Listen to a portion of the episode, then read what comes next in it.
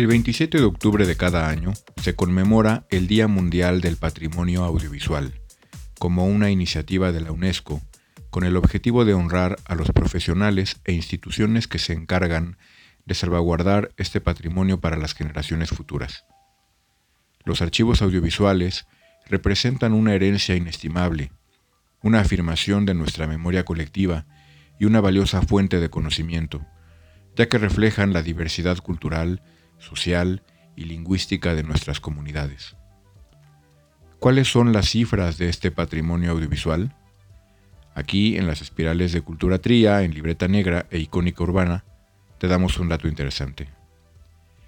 En cuanto a la recopilación de grabaciones de valor histórico y documental para la preservación de la memoria sonora, de acuerdo con información del Sistema de Información Cultural de la Secretaría de Cultura, se identifican en el país 22 fonotecas, de las cuales 14 se encuentran en la Ciudad de México. Por otra parte, para la organización, conservación y difusión de los archivos fotográficos, se tienen identificadas 101 fototecas. 40 de estas se concentran en la Ciudad de México.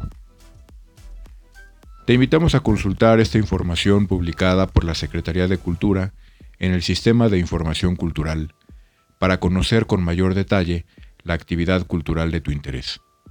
Desde aquí, un gran reconocimiento a quienes hacen posible esta valiosa labor de preservación, gestión y salvaguarda de nuestra memoria compartida. Porque lo vale, hablemos cultura.